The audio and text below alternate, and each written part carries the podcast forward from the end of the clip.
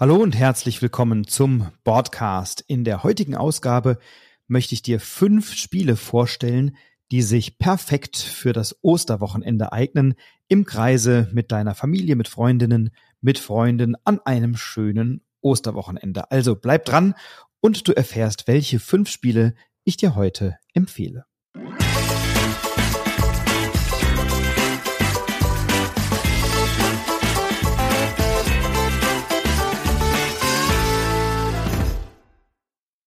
Ostern ist ja immer eine gute Gelegenheit, sich mit der Familie oder mit Freunden und Freundinnen zu treffen. Und ich sehe dann schon immer die reichhaltig gedeckte Kaffeetafel, an der ein Hefezopf steht und schön Butter dazu, vielleicht ein bisschen Pflaumenmus, ein Kännchen Kaffee oder ein leckerer Kuchen. Und genau in einer solchen Atmosphäre möchte man doch gerne Zeit miteinander verbringen. Und was könnte man Schöneres tun in dieser Zeit, als Spiele zusammenzuspielen? Und jetzt kommen ja an Ostern oft Menschen zusammen, die vielleicht gar nicht so regelmäßig spielen oder vielleicht auch gar nicht so viel miteinander spielen. Und genau für diese Gelegenheiten habe ich dir fünf Spiele rausgesucht, die du auch gut spielen kannst, wenn jemand eben keine, wenig oder ein bisschen Spielerfahrung hat.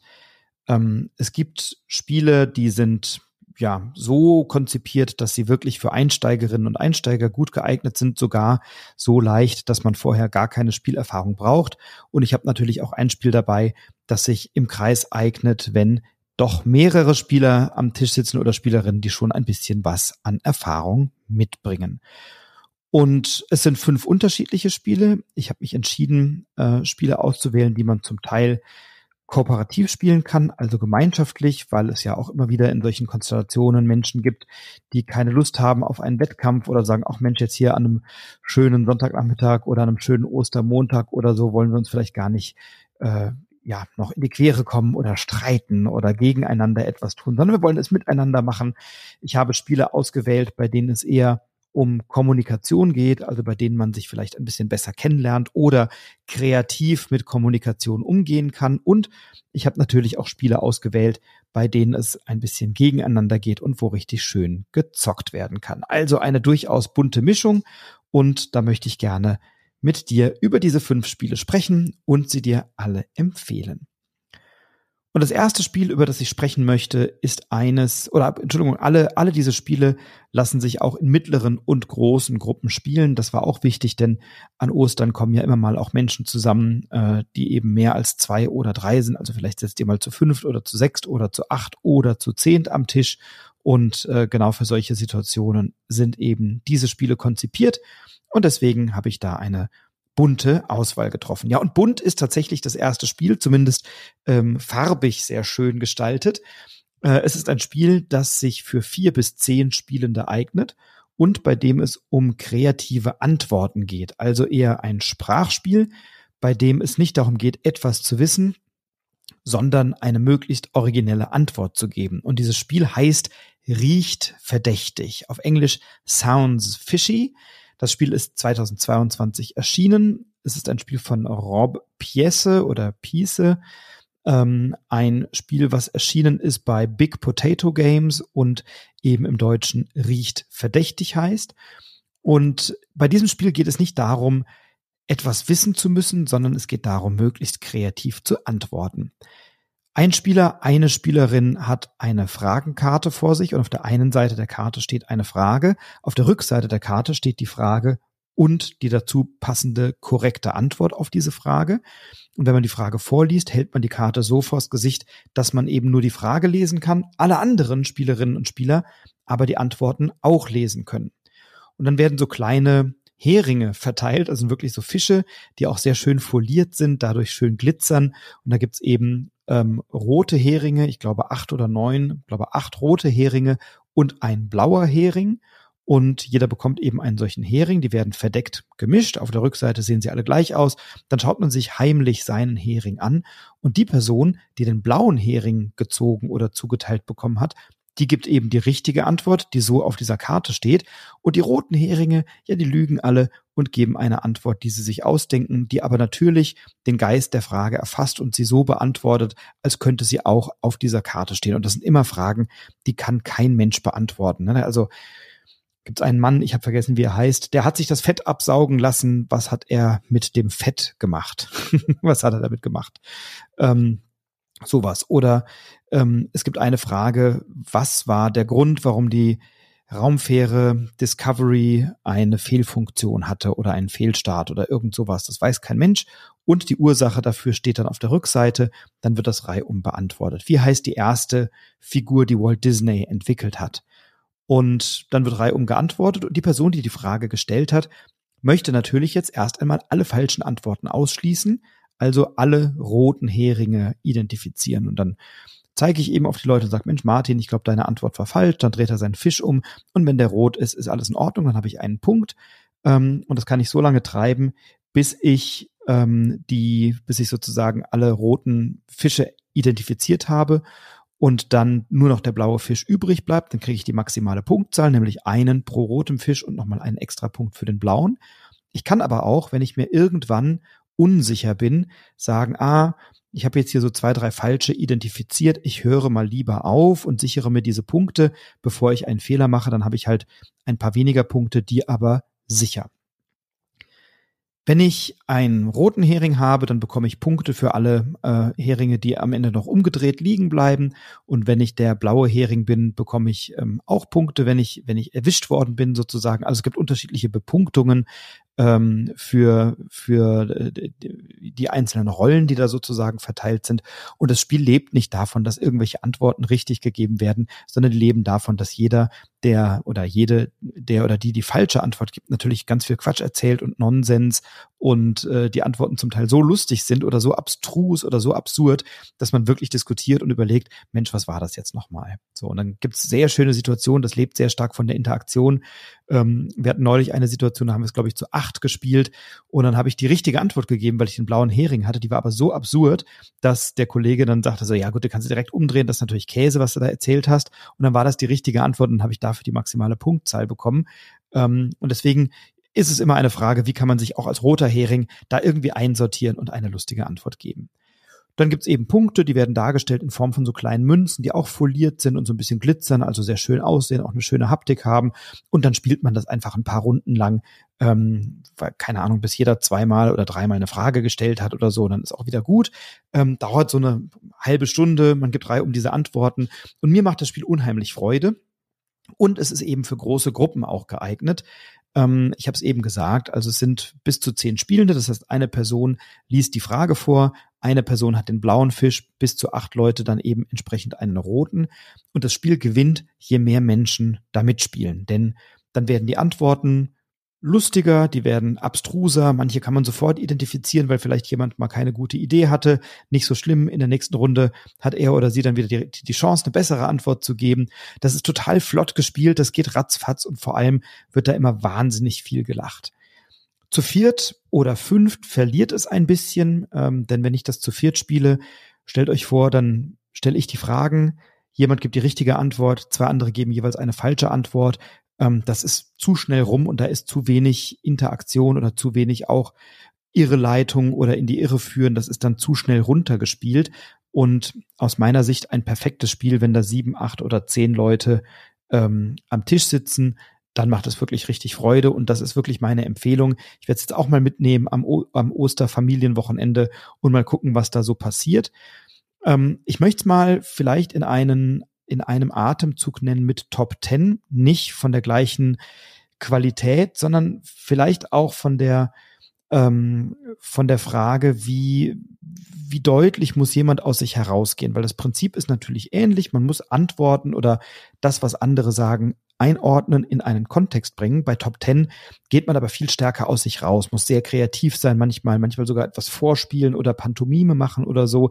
Und das ist nicht jedermanns und jeder Fraus Sache. Ich hatte also Runden, da ist Top 10 sehr, sehr erfolgreich gewesen und sehr äh, richtig eingeschlagen. Und es gab aber auch Runden, wo Leute sich dann so ein bisschen ge geziert haben oder geschämt haben oder so. Das funktioniert dann nicht so gut. Ähm, und das ist bei Riecht verdächtig anders, weil man eben nur eine Antwort geben muss. Das kann dann eben nur ein Wort sein mal oder, oder zwei Wörter oder so. Und da muss man nicht wahnsinnig viel um die Ecke denken und nicht so kreativ sein und, und, und nicht so viel aus sich herausgehen. Ähm, bei Top Ten ist ja dann auch noch die Schwierigkeit, dass ich mir überlegen muss, wie passt meine Antwort zu der Zahl, die ich auf der Hand habe, so dass ich das relativ zu anderen einsortieren kann. Und das ist hier nicht notwendig und deswegen finde ich riecht verdächtig eine ganz wunderbare Alternative, auch für Gruppen, wo Leute durchaus kreativ sind, Spaß haben an Sprache, aber möglicherweise nicht ganz so extrovertiert sind. Und dann ist eben riecht verdächtig ein wunderbares Spiel. Also, Sounds Fishy riecht verdächtig. 2022 erschienen bei Big Potato Games von Rob Piesse, Piece. Ähm, ein ganz schönes Sprach-, Kommunikations- und Kreativspiel.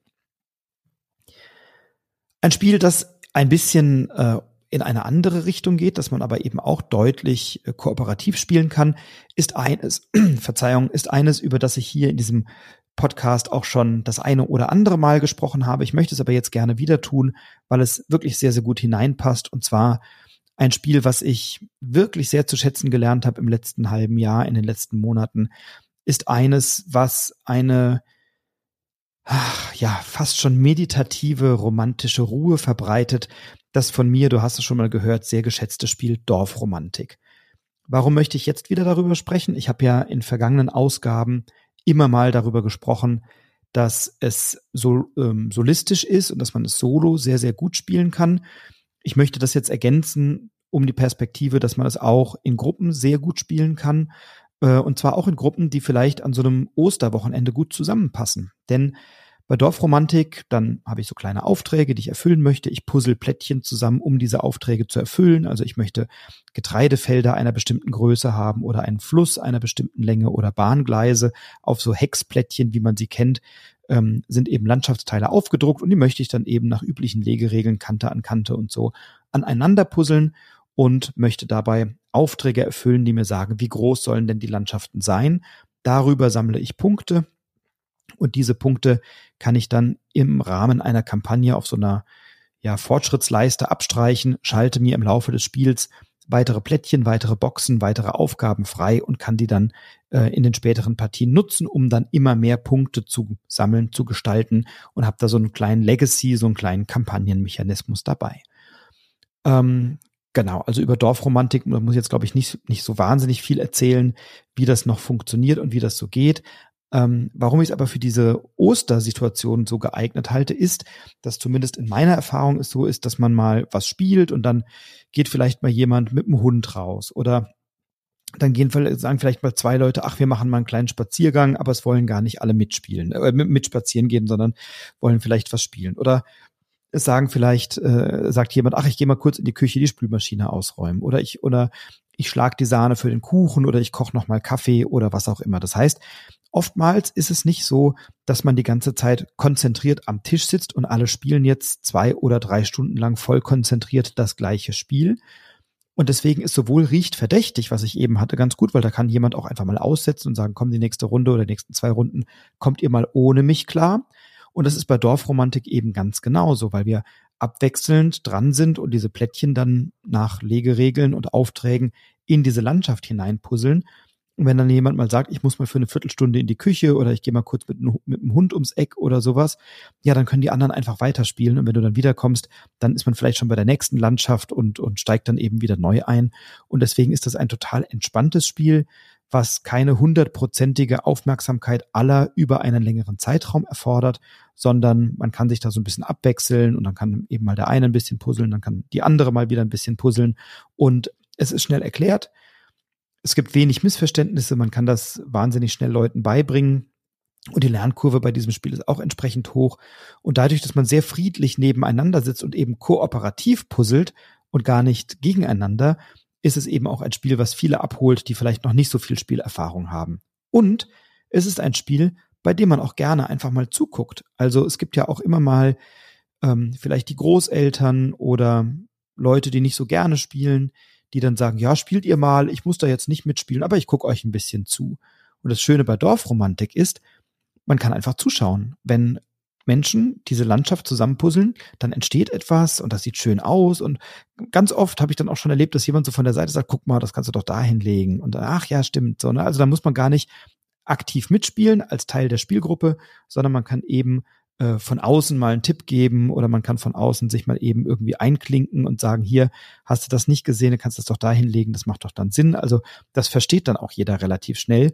Und das ist bei den beiden genannten Spielen, riecht verdächtig und Dorfromantik eben auch der Fall, dass es äh, keine Spiele sind, die eine Gruppe über Stunden lang binden, so dass sich dann jemand ausgeschlossen fühlt, sondern das spielt man dann mal eine halbe Stunde oder dreiviertel Stunde oder eine Stunde.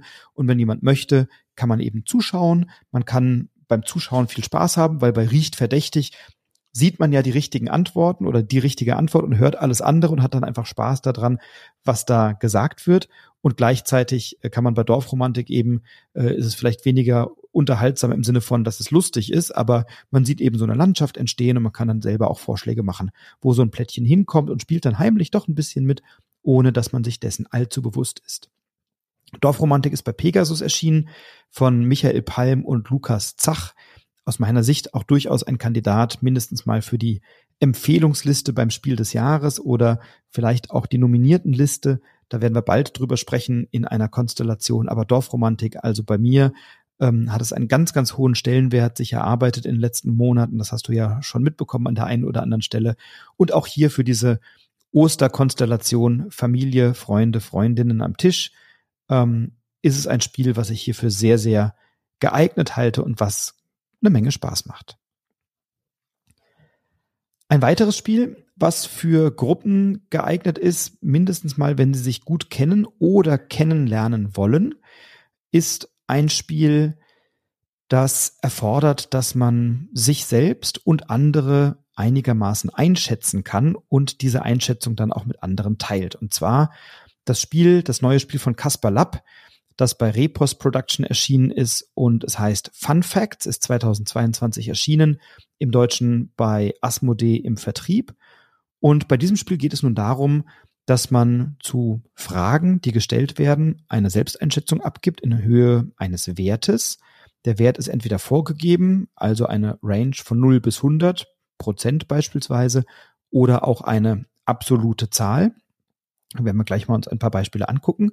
Und dann habe ich eben so eine kleine Plastik-Kunststofftafel äh, und einen abwischbaren Stift. Und dann schreibe ich auf die eine Seite der Tafel meinen Namen und auf die Rückseite dann immer meine Antwort. Und man kennt ja solche Prinzipien von Just One oder so. Das sind dann so abwischbare Stifte und dann kann man eben diese Täfelchen immer wieder neu beschreiben.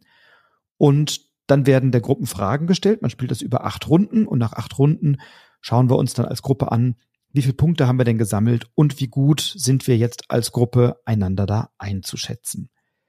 Ähm, und das können Fragen sein, ähm, wie gesund ernährst du dich auf einer Skala von 0 bis 100? Und dann schreibst du da deinen Wert drauf und alle anderen tun das auch. Und dann fängt man eben als Gruppe an, reihum, sich relativ zu den anderen zu positionieren. Der Startspieler, die Startspielerin fängt an, legt das eigene Plättchen in die Mitte, natürlich mit der Zahl äh, auf die nicht sichtbare Seite und mit dem Namen nach oben. Und dann kann eben die nächste Person in der Reihe äh, entscheiden, ob sie sich wahrscheinlich gesünder oder wahrscheinlich ungesünder ernährt als ich und das dann in eine Reihe relativ zueinander zusammenlegen. Das sind so kleine Pfeile, die bilden dann eben so eine Reihenfolge und hinterher dreht man das um und schaut sich an, wie gut haben wir das gemacht. Und für jede richtige Antwort gibt es dann eben einen Punkt und nach acht Runden sagt uns das Spiel, ähm, ob wir uns nicht so gut kennen. Das wäre dann aller Anfang ist schwer oder perfekt, ihr kennt euch wirklich gut.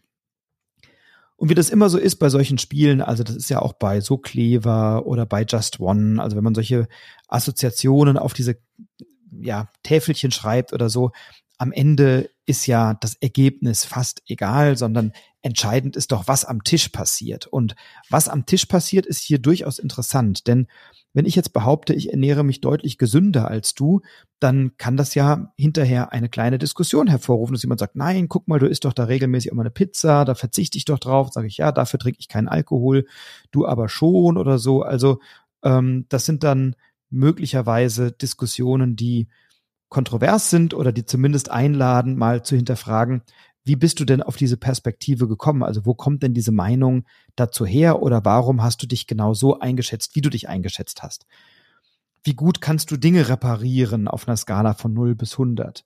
Wie gerne würdest du in Hogwarts zur Schule gehen? Ist auch eine spannende Frage. Also das sind alles so Einschätzungsfragen zwischen 0 und 100. Gleichzeitig gibt es auch Fragen, wo man in absoluten Zahlen antwortet. Also zum Beispiel, wie viele Personen hier am Tisch würdest du im Armdrücken besiegen? Ja, und dann ist doch völlig klar, dass danach nicht einfach nur diese Zahl zur Kenntnis genommen wird, sondern dann wird das ausprobiert und dann werden wir sehen, ob nicht nur ähm, die Einschätzung stimmt, was dann relevant ist für die Punkte im Spiel, aber danach will ich doch wissen, ob meine Einschätzung, dass ich sie alle platt mache im Armdrücken, ob die stimmt oder ob da nicht doch jemand eine verborgene Stärke hat und mich im Armdrücken besiegt.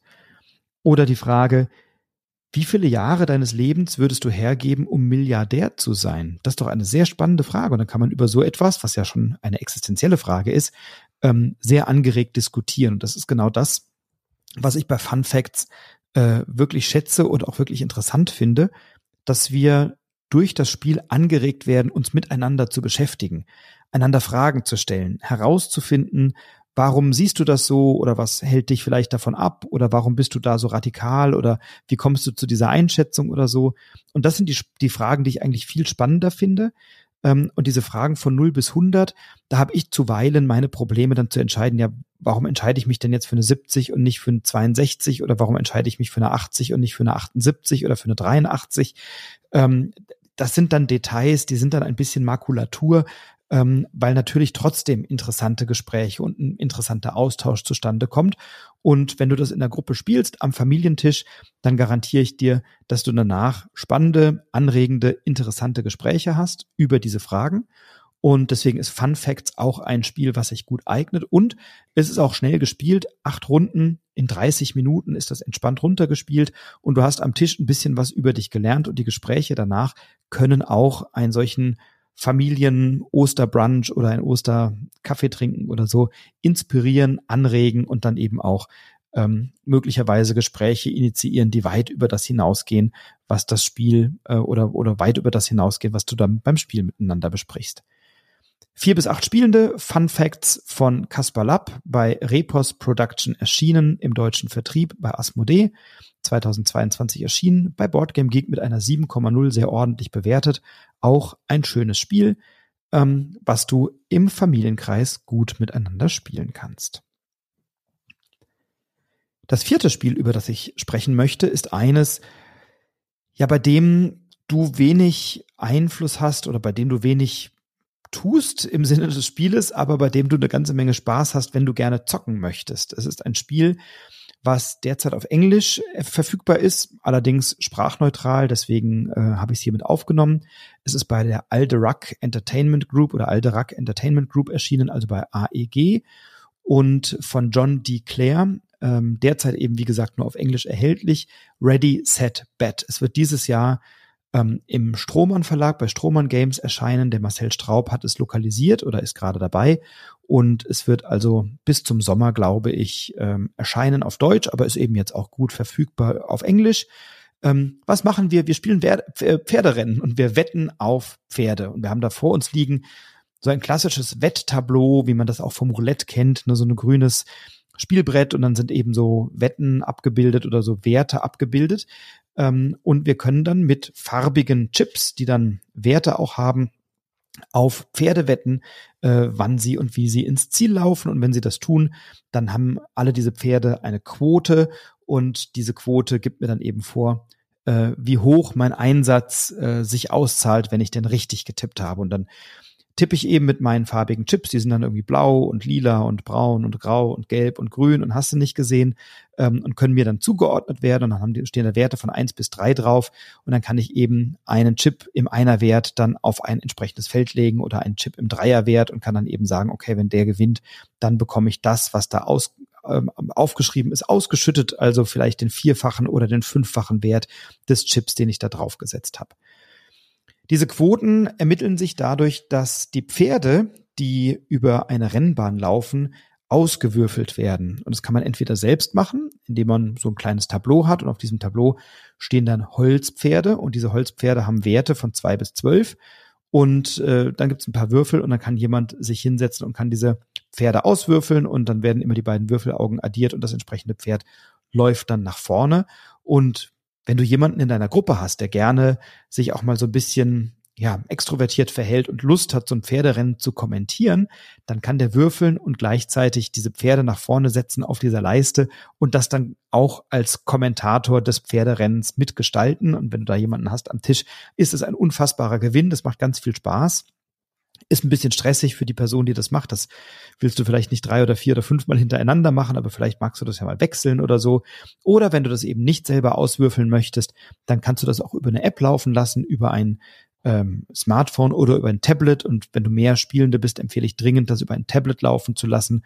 Ähm, und dann wird dieses Rennen und diese Würfelaugen werden dann simuliert und dann rennen diese Pferde eben auf ihrer Rennbahn nach vorne. Und während des Rennens kann ich eben so nach und nach meine Spielchips einsetzen auf die Felder mit der entsprechenden Quote und ich kann eben darauf wetten, wird ein Pferd ähm, als erstes über die Ziellinie kommen, als erstes oder zweites oder als erstes, zweites oder drittes, dann so, sozusagen die Wetten. Also ich kann auf Win, Place und Show, so heißt das dann, setzen und bekomme dann, je nachdem, wie die Quote ist, am Ende mein Ergebnis ausbezahlt. Ähm, auf manchen Feldern, die besonders beliebt sind, muss ich vielleicht auch eine kleine Strafe zahlen, wenn ich wette und das Ergebnis eben nicht eingetreten ist. Dann gibt es noch ein paar Sonderwetten, dass ich darauf wetten kann, dass die blauen Pferde gewinnen, also die Pferde 2, 3, das ist ein Pferd, hat die 2 und die 3, äh, sowie die 11 und die 12 ist auch auf einem Pferd und dann die 4 und die 10, also 2, 3, 4, 10, 11, 12. Diese blauen Pferde sind natürlich wertiger als das schwarze Pferd, was die 7 ist, weil natürlich die 7 statistisch häufiger gewürfelt wird und dann habe ich ähm, eben eine gewisse Wahrscheinlichkeit, dass die 2, 3, 4, 10, 11 oder 12 nicht gewinnt. Wenn aber doch, dann kann ich eine Sonderwette machen und sagen, aha, das blaue Pferd gewinnt und dann bekomme ich meinen fünffachen Einsatz ausgezahlt. Ich kann auch so Sonderwetten setzen, wie ich glaube, dass die blauen Pferde vor der sieben sind oder dass eine ein rotes Pferd vor den gelben Pferden sind oder so. Also da gibt so Abhängigkeiten, auf die ich wetten kann. Es gibt noch ein paar Sonderwetten, die von Runde zu Runde aufgedeckt werden. Also gibt es eben so ein paar Wetteinsätze und ähm, ein paar Sonderfähigkeiten sowie IP-Fähigkeiten, die ich dann einsetzen kann, wo ich dann möglicherweise wertigere Chips bekomme oder einen Bonus äh, setze oder erhalte, wenn immer immer wenn eine blaue 12 gewürfelt wird oder sowas, dann kriege ich vielleicht einen Bonus. Also nochmal unterschiedlichste Varianten. Und ja, dann machst du das, dann stehst du in einer Runde um diesen Tisch und spielst eben vier Runden lang Pferderennen. Und ich habe das Spiel schon in vielen Konstellationen jetzt spielen können. Mir macht das viel Spaß. Ähm, es lebt aber auch ein bisschen davon, dass alle, die am Tisch sind, auch in diesen Modus des Kompetitiven ein bisschen einsteigen und dass man sich selber auch sieht als jemand, der jetzt aktiv gegen andere setzt und wettet und zockt, also dass man da schon ein bisschen äh, in diesen Zockermodus geht und je, je weiter die Pferde nach vorne galoppieren, desto, desto eher sieht man natürlich am, ein Ergebnis oder desto eher sieht man, welches Pferd ist in Führung und dann möchte man eher auf das Pferd wetten und man kann aber eben auf jeden Feld nur einmal, auf jedes Feld nur einmal wetten und ähm, das lebt dann eben also davon, dass alle da einigermaßen engagiert sind. Ich habe es auch schon eins, zweimal erlebt, dass dann so zwei, drei Leute so ein bisschen lustlos nebeneinander standen und dann irgendwie halt so ihre Chips da drauf gelegt, äh, gelegt haben und platziert haben. Dann funktioniert es nicht, aber wenn du in einer Familie bist oder im Freundeskreis bist und ihr dann gemeinsam am Tisch steht und zockt und Lust habt, euch gegenseitig äh, den Rang abzulaufen und möglichst hohe Reichtümer anzuhäufen mit euren Chips, dann ist Ready Set Bet doch wirklich eine gute Wahl. Ähm, ich habe da viel Spaß dran. Mir macht's auch in größeren Gruppen ein bisschen mehr Spaß. Theoretisch kannst du das auch zu zweit spielen, dann kannst du zu zweit irgendwie wetten und dann äh, über eine App dann die Pferde simulieren lassen. Ähm, da steckt für mich überhaupt kein großer Reiz drin. Also sechs, sieben, acht, neun, das ist eine gute Größenordnung, um da wirklich eine schöne Dynamik zu haben am Spieltisch. Und wenn du das mit deiner Familie oder mit Freunden, Freundinnen spielst, dann ist das doch ein Garant für eine gewisse Stimmung, wenn alle Bock haben, mal ein bisschen zu zocken. Ja, und dann gibt's ja auch Spiele ähm, oder Familien, die schon ein bisschen was an Spielerfahrung mitbringen und die vielleicht dann Lust haben, sich ein bisschen zu duellieren. Und in der frisch gezockt Folge, die ich mit dem Stefan, äh, Stefan Hanf aufgenommen habe in der letzten, das war die Episode Nummer 57, genau. In dieser Episode meines Podcasts 57 haben wir über Challengers gesprochen. Challengers ist ein Spiel, was im Jahr 2022 bei One More Time Games erschienen ist, auch bei Asmodee im Vertrieb im Deutschen, ähm, von Johannes Krenner und Markus Slavicek. Und bei diesem Spiel duellieren wir uns und wir sind in einem Park miteinander. Und in diesem Park möchten wir ein Fahnenraubturnier spielen. Also wir haben eine Neoprenmatte zwischen uns liegen, das ist der Park. Und in der Mitte liegt eine Fahne. Und wir machen so ein ganz klassisches Capture the Flag, also einen Fahnenraub, den wir dadurch simulieren, dass wir ein Kartendeck haben, einen kleinen Kartenstapel, den wir im Laufe des Spiels, nämlich von Duell zu Duell, immer auch ein bisschen verändern. Und dann decken wir Karten auf. Und wenn ich beispielsweise eine Karte aufdecke, die dann höher ist als die Karte meines Gegenübers, dann bekomme ich die Fahne. Und wenn ich eine Karte aufdecke, die noch nicht höher ist als die meines Gegenübers, dann decke ich eine weitere Karte auf, so lange, bis die Summe der Karten, die ich aufgedeckt habe, gleich oder höher ist wie die meines Gegenübers. Dann bekomme ich die Fahne und die Karten, die ich geschlagen habe in diesem Duell, die wandern also rechts an der Neoprenmatte an die Seite auf die sogenannte Bank. Da sind sechs verschiedene Slots und dort wandern die Karten hin und gleiche Karten kommen in den gleichen Slot. Und diese Karten haben am Anfang erstmal nur kleine Werte. Da gibt es dann Einser, Zweier und Dreierkarten und eine Viererkarte. Das ist am Anfang ähm, erstmal sehr überschaubar.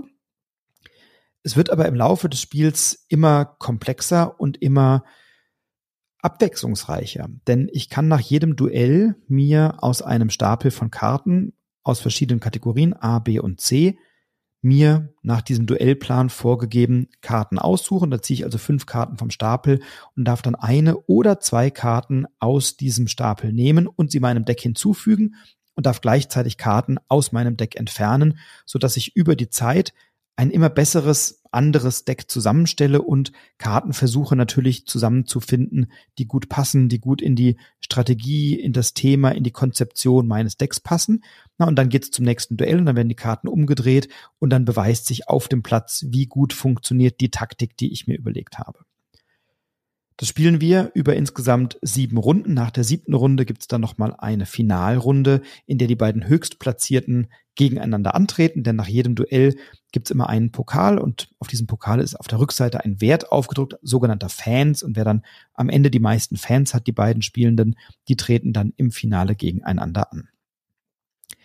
Eine kleine Kritik, die an Challengers immer wieder auftaucht oder aufkommt, ist, dass man ja so wahnsinnig wenig Einfluss habe, wenn das Spiel einmal losgegangen ist. Und je häufiger ich das Spiel spiele, und mittlerweile habe ich es auch wirklich schon sehr häufig gespielt, desto leidenschaftlicher möchte ich dieser These widersprechen. Denn ähm, ich habe neulich einen sehr schönen Vergleich gehört, ich weiß gar nicht mehr wo. Es ist ein bisschen wie beim Fußball. Der Trainer trainiert die Mannschaft, stellt eine Taktik ein und dann schickt er die Mannschaft auf den Platz und ja, dann kann der Trainer auch nichts mehr ändern, wenn in der letzten Minute der Spieler aus der eigenen Mannschaft oder die Spielerin aus der eigenen Mannschaft einen Elfmeter verursacht, weil er oder sie ungeschickt im Strafraum fault. Da kann jetzt der Trainer oder auch die Taktik nichts mehr dafür. Das ist dann eben eine eingetretene Spielsituation, die eben passiert. Und genau so sehe ich das auch bei Challengers. Ich bin der Trainer, ich, ich konzipiere, ich komponiere das Deck zusammen mit Karten, die möglichst gut zusammenpassen und dann schicke ich die Mannschaft los und sage ich, und jetzt schauen wir, was passiert und dann decke ich die Karten auf. Abgesehen davon gibt es auch eine ganze Reihe von Karten, die es mir erlauben, nochmal in mein Deck reinzuschauen oder die es mir erlauben, ähm, aus meinem Deck Karten während des Spiels zu entfernen oder möglicherweise sie ein bisschen umzusortieren und vielleicht Karten äh, herauszusuchen und oben drauf zu legen. Oder ich kann Karten, die schon längst geschlagen sind, von der Bank nochmal aufs Deck drauflegen oder so. Oder ich kann meinen Gegner, meine Gegnerin zwingen, Karten vom Deck auf die Bank oder auf einen sogenannten Ruhestapel zu legen. Also ich habe dann schon eine ganze Reihe von Interaktionen und es hängt natürlich entscheidend davon ab, wie gut stelle ich mein Deck zusammen und wie gut passen diese Karten zusammen. Challengers ist ein Spiel, das lebt insbesondere von der Atmosphäre, die im Raum entsteht. Das ist nämlich wirklich eine Duellatmosphäre. Das ist wirklich eine Atmosphäre, in der man ähm, ja merkt, wie es überall so ein bisschen heiß hergeht. Sagt, oh, jetzt hast du mich geschlagen, jetzt hast du mich geschlagen. Also wir haben da eine ähm, schöne Interaktion, eine schöne Kommunikation auch am Tisch. Und ich krieg dann immer so aus dem Augenwinkel mit, was passiert denn in den benachbarten Duellen? Und wenn ich dann gleich gegen jemand anderen antrete, dann habe ich vielleicht schon mal so eine Idee, was er oder sie mit dem Deck gemacht hat. Und vielleicht habe ich dann auch schon eine Idee, wie ich darauf antworte, vielleicht aber auch nicht. Und dann muss ich gucken, ob mein Deck universell genug ist, um auch gegen andere Decks zu bestehen. Denn in der Tat ist es so, dass je nach Anzahl Spielender gibt es dann einen sehr ausgefuchsten Turnierplan und man spielt dann immer gegen andere Leute und setzt sich dann immer auch an eine andere, an eine andere Neoprenmatte und auch davon lebt das Spiel, dass ich dann eben so mein Deck nehme und mein Glas oder meine Tasse Tee oder meinen Kuchen oder so und dann muss ich jetzt einmal um den Tisch rumlaufen und mich auf die andere Seite setzen und dann setzt sich mir jetzt jemand gegenüber, gegen den oder die ich noch nicht gespielt habe ähm, und dann entsteht eben ein neues Duell. Und genau von dieser Interaktion lebt das und von diesem, von dieser Atmosphäre. Und dann gucke ich mein Gegenüber an und sage, na, wie viel Pokale hast du schon? Ja, ich habe schon drei. Sag, Mist, ich habe erst einen. Ähm, dann weiß ich schon, ich habe es möglicherweise mit einem stärkeren Spieler oder einer stärkeren Spielerin zu tun und dann geht vielleicht schon mein Puls ein bisschen hoch, weil ich denke so, ui, das könnte knapp werden. Also ich habe schon so viele schöne Momente erlebt bei Challengers, dass man dann da sitzt und denkt so, na bitte, du darfst jetzt nicht noch eine höhere Karte haben als ich. So, ne? Also da, da, da hat man richtig Freude dran zu sehen, was, was deckt das Gegenüber auf. Und da ich ja die Decks nicht kenne, gibt's eben auch eine ganze Reihe Karten, die mich wahnsinnig überraschen, wo ich denke so, ui, was ist das für eine starke Karte und wo kommt die denn jetzt her? Eine Partie oder ein Duell geht eben so lange, bis ich selber keine Karte mehr aufdecken kann und mein Gegenüber deswegen in Fahnenbesitz bleibt, weil ich eben keine Karten mehr habe, um seinen Wert oder ihren Wert zu schlagen. Oder eine Partie endet, wenn in meiner Bank rechts neben meinem äh, meiner Matte diesen diesen Slots, wenn da eben keine Plätze mehr frei sind, also wenn ich keine Gelegenheit habe, meine geschlagenen ähm, Truppen oder meine geschlagenen Einheiten wieder an die Seite zu legen, ähm, auch dann habe ich verloren und äh, muss eben mein Deck für das nächste Mal vielleicht ein bisschen ausdünnen.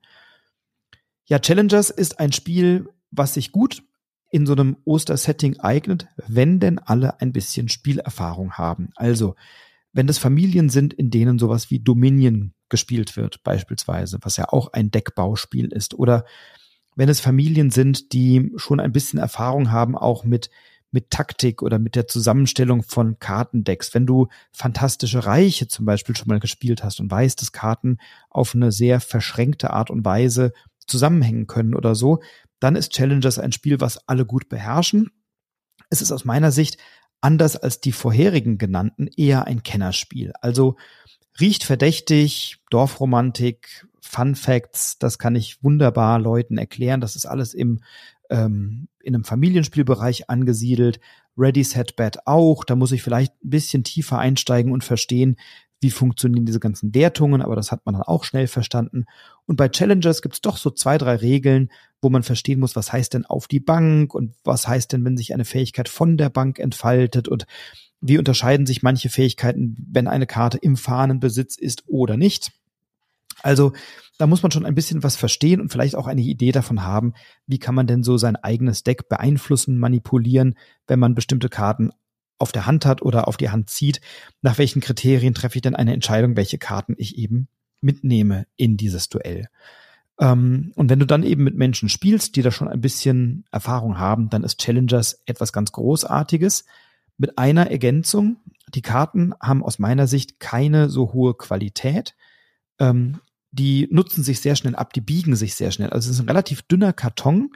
Und wenn du das ein oder zweimal gemischt hast, dann hast du da schon relativ ja, stark abgenutzt aussehende Karten, die so ein bisschen geknickt und gebogen schon sind. Also da war ich wirklich enttäuscht von der Qualität der Karten. Deswegen würde ich dir unbedingt empfehlen, diese Karten auch zu sleeven. Ich habe das gemacht. Ich habe die in hochwertige Sleeves gesteckt und dann kann diesen Karten jetzt wenig etwas anhaben weil die sonstige Gestaltung des Spiels, also insbesondere diese Neoprenmatten oder diese Fahnen, ähm, also die Neoprenmatten braucht kein Mensch, aber sie sehen total cool aus. Und auch diese Fahnen sind so richtig robuste, schöne kleine Holzscheiben. Das sieht schon alles sehr, sehr schön aus. Die Grafik ist etwas gewöhnungsbedürftig aus meiner Sicht, aber das Spiel selber und das Spielerlebnis und die Interaktion, das macht also wahnsinnig viel Freude. Und wenn du in der Gruppe spielst, von denen, bei denen alle sagen, ja, komm, dreiviertel Stunde oder auch mal eine Stunde, wir spielen jetzt mal ein schönes Duell alle miteinander vorm Abendessen oder so, dann ist das wirklich eine gute Wahl und dann bist du für das Osterwochenende perfekt ausgerüstet. Ja, und mit diesen fünf Spielen riecht verdächtig, Dorfromantik, Fun Facts, Ready, Set, Bet und auch Challengers wünsche ich dir ein ganz wunderbares Osterwochenende. Viel Spaß im Kreise deiner Lieben, bei Familie oder bei Freundinnen und Freunden, bei den Nachbarn, wo auch immer du dich aufhältst. Ich bin sehr gespannt, was du an Ostern auf den Tisch bringst, ob etwas von den genannten Spielen oder ob du dir selber ähm, andere Gedanken gemacht hast, dann teil mir die gerne mit. Du kannst sie mir gerne auch auf Instagram schreiben unter Broadcast-Brettspiel-Podcast oder natürlich auch bei Twitter Broadcast-Spiel.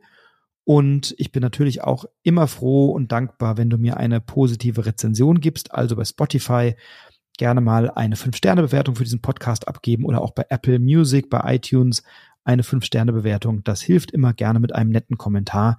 Das erfreut das Herz des lieben Podcasters. Jetzt wünsche ich dir ein wunderbares Wochenende. Genieße es, hab eine fantastische Zeit. Bleib gesund, schöne Ostern, bleib inspiriert, inspiriere andere. Bis ganz bald. Alles Liebe, dein Frederik.